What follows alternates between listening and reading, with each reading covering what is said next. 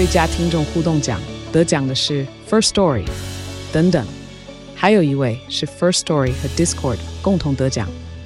First Story 最新推出的 Discord 整合功能，是为听众管理新标杆，将拥有会员资格的听众自动加入 Discord 群组。这不仅减少创作者的负担，也为听众带来丰富的互动体验，获得全台 Podcaster 一致肯定。体验这个惊人的功能，立刻点击叙述栏链接，让你与听众互动更上层楼。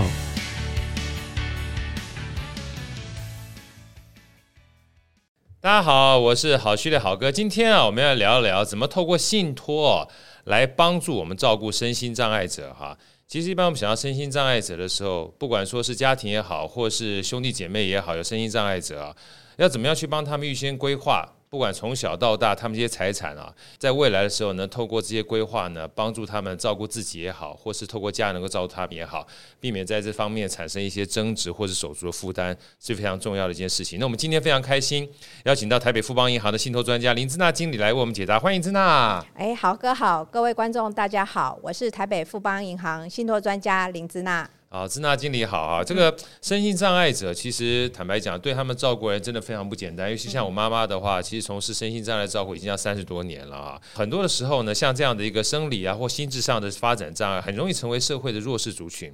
那国内有很多社福团体，像我妈妈就是这样子，辅导身心障碍就业的时候哈，希望他们能够自力更生啊。但是其实身心障碍的家人，他最大的担心莫过于，就当自己越来越老啦，或是发生什么一些事故啦。啊，那这时候身心障碍者他们的安养问题要怎么去安排？有些家人虽然可以说预先帮他准备财产，但身心障碍者他不一定有能力去管理他的财产。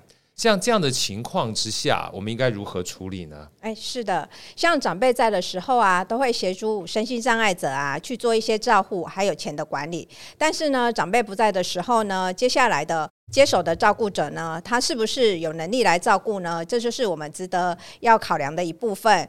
那长辈呢，一般都会预先预留资金来照顾身心障碍者。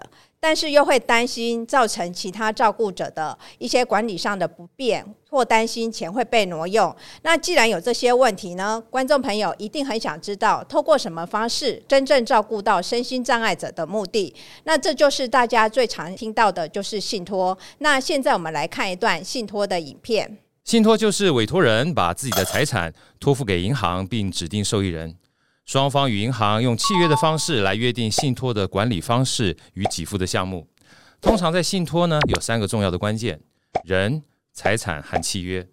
当委托人把财产交给银行之后，银行就依照契约的内容来执行，将信托财产专款专用来照顾受益人。委托人不用担心财产被挪作他用或是被乱挥霍，以此来达到照顾受益人的目的。长辈透过信托预留资金来照顾，可以在契约中约定生活费、医疗费用或安养中心的费用。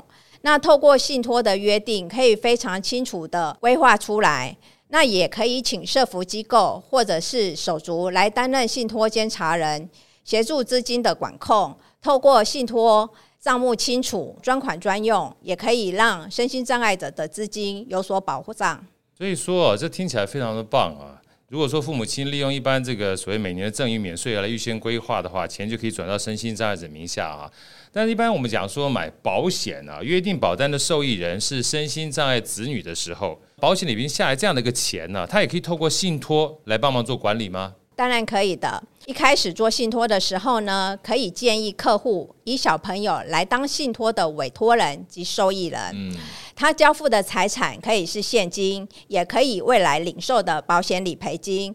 那当父母在买保单的时候，可以在保险公司预先做所谓的信托批注或者是信托声明。未来保险理赔事故发生的时候，保险公司就会将保险理赔金直接入到信托专户，在信托专户里再依照信托契约的内容去做专款专用。及未来的一些生活费的支出或养护中心的费用支出等等。哇，这这听起来真太棒了哈！所以说，其实信托啊真的是一个管理资金的好方法。嗯，所以接下来好哥想请教支娜经理啊，就是实物上面，我们刚刚讲的都是一些概念跟一些方法嘛。是在实物上面有没有一些比较实际的案例啊或故事啊，来跟我们这个听众跟观众一起大家分享好不好？OK，因为我之前在分行有接触到一个案例，是吴妈妈，她有一个独子阿宝，他是中度的智能障碍者，但是呢，他可以工作，他的生活自理也 OK，但是他不会理财。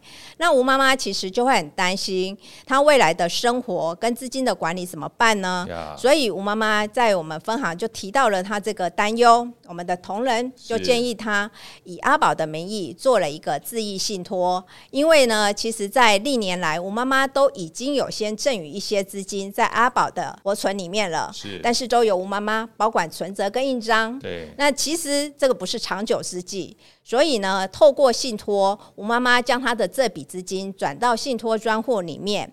在信托中约定了未来的生活给付费的支出方式，还有一些教养中心的费用，或者是未来的一些医疗费用，都可以由信托专户中去支出。当然，吴妈妈也担任着这个信托里面的信托监察人，她可以监控这个资金的用途，所以呢，不用担心阿宝会被别人骗了。对，所以像大家听完之后就知道哈，像我们一般父母亲。呃，如果你有身心障碍的这个子女的话，你当然希望把钱能够汇到他账户里面，对不对？为他这个年纪大之后专款专用。可是不要忘记，你把钱汇进去之后，只不过存了一笔钱，是是不是真的能为他所用？这两件事情。嗯、所以大家听完信托之后，你可以把它想象他这个专属的管家啊，不是把钱存进去而已。